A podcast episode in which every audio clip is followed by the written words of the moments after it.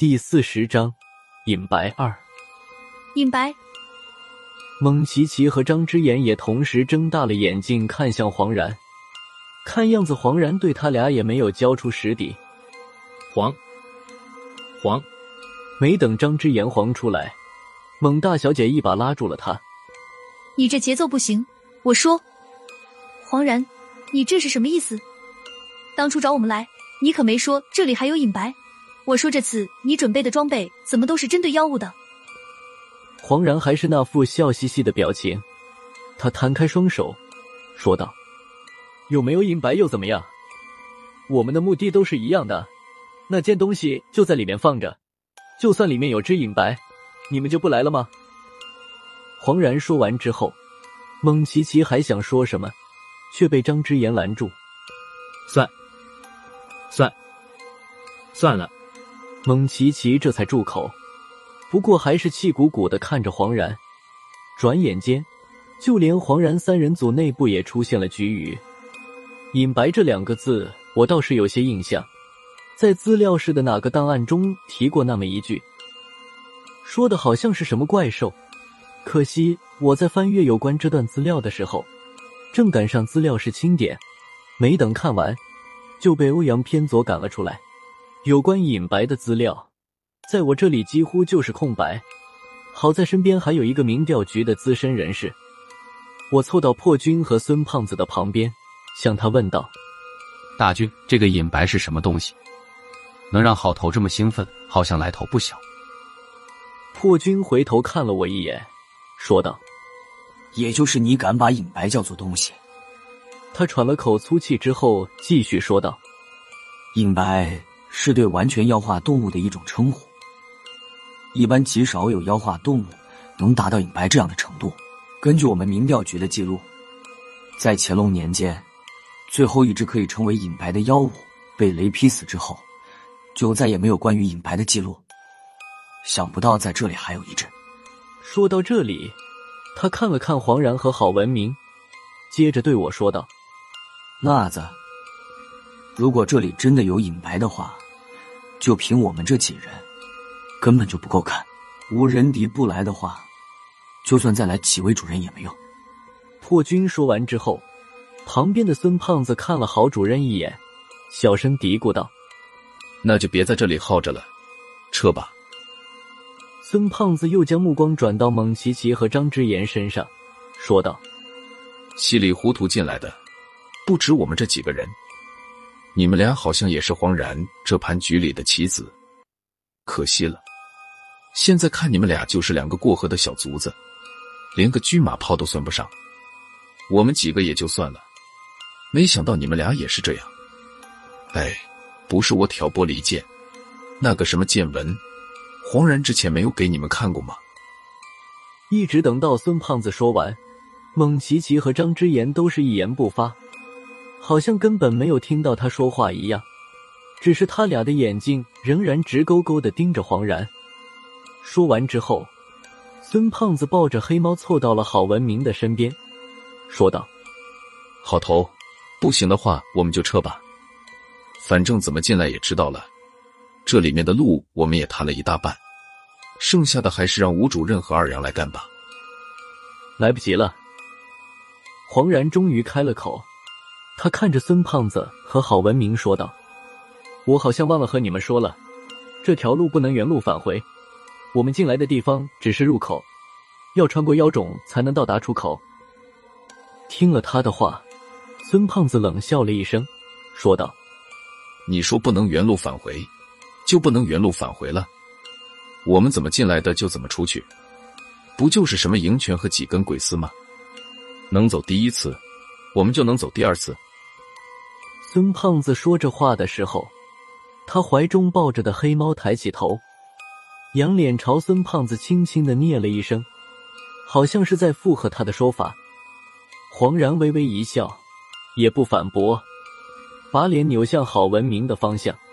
郝主任瞪了他一眼，拦住了孙胖子，有些无可奈何的说道：“大圣，还是向前走吧，出口在前面。”孙胖子愣了一下。等看见郝文明手上的见闻录之后，他马上就明白过来，回头看了一眼黄然，说道：“老黄，干得不错啊！我说嘛，这一路上你一直把阮六郎见闻录当成小老婆一样藏着，怎么现在舍得拿出来了？反正也这样了，你干脆就交个实底。刚才那个螺丝门是怎么回事？死人说话我见过，但是像罗斯门这种空瓤老陈皮还能胡说八道的，我就是第一次见。”这个你还不如问问郝主任，我知道的都在阮六郎的见闻里。现在好像郝主任才最有发言权。黄然笑嘻嘻的回答道。他说话的时候，郝文明已经将见闻录收了起来。你是要继续废话，还是要去妖种里面找你们的东西？在向前走时，情况发生了一点变化。蒙奇奇和张之言明显对黄然起了戒心，有意无意的和他拉开了距离。在这期间，郝文明主动将阮六郎的见闻拿给了蒙奇奇和张之言，换来的是他俩将缴获我们的装备还给了我和破军。在郝文明的要求下，黄然也将郝主任的装备还给了他。转眼之间，楚汉相争变成了三足鼎立，而且蒙奇奇和张之言还有向我们靠拢的趋势。向前又走了十来分钟。气温开始慢慢降低，雾气也越来越浓，就像是一种水汽的结晶飘散在空气中，而且在空气中还弥漫着一种腥臭的味道。这股味道慢慢的变得越来越浓，就连郝文明这种对气味不是很敏感的人，都捂住了鼻子。我们心里都明白，这是距离妖种越来越近了。我们将之前脱掉的衣服又全部穿了回来。在行进的过程中，我们民调局的几个人凑在一起。郝主任压低声音叮嘱：“如果出现什么意外，和那只隐白产生对峙的话，让黄然他们出手。我们趁这个功夫向回跑，跑到了营泉的范围，我们就安全了。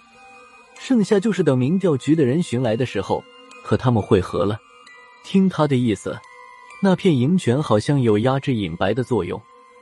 我找了个机会，问了好文明妖种里面到底有什么东西，值得黄然明知道有隐白也要进来，还为他设了这么大的一个局。而蒙奇奇和张之言显然也是黄然以那件东西为饵，把他俩诓进来的。说到那件东西时，郝主任的表情有些纠结。龙须。孙胖子听到“龙须”两个字，连忙快走几步，凑了过来。对郝文明说道：“郝头，你说的龙须，不会就是龙的须子吧？”郝文明有些无奈的看了他一眼，说道：“随便吧，你说是就是吧。”孙胖子还想说什么，被我一把拦住。大圣，龙须是一种韧性极好的金属丝，因为看起来像是某种大型动物的胡须，所以才有了龙须这样的名字。拉子。你的意思就是类似铁丝之类的金属丝？孙胖子在民调局时还真去过资料室，可惜就因为那一次，他撕了资料室里一部孤本资料用来擤鼻涕，被欧阳偏左抓住，直接扔了出来。从此以后，孙胖子上了资料室的黑名单，除非有高亮的亲笔批示，否则别想踏进资料室一步。所以，论起民调局的专业知识。孙胖子比一般的普通人强的有限。铁丝，我苦笑了一下，说道：“你干黄然也不干。制作龙须的金属，据说是从坠落的陨石中提炼的，本来是打造兵器用的。不过最后剩了一点，当时的铁匠也不知道怎么想的，又加了一点别的材料，竟然打造了三根一模一样、像动物胡须一样的东西。本来连同打造龙须的铁匠在内。”所有人都以为这三根金属丝没什么实际用处，但是后来一件偶然的事情，才发现这三根龙须还有一种意想不到的作用。还没等我说完，孙胖子就插上了嘴：“什么作用？拉子，你倒是快点说，别雪慌然没事留个扣子。你要是不插嘴，我早就说完了。”我白了他一眼，接着说道：“不管是什么锁。”只要是有锁眼的，把龙须伸进锁眼里，轻轻的搅几下，龙须能自动将锁眼里面的机关拨开。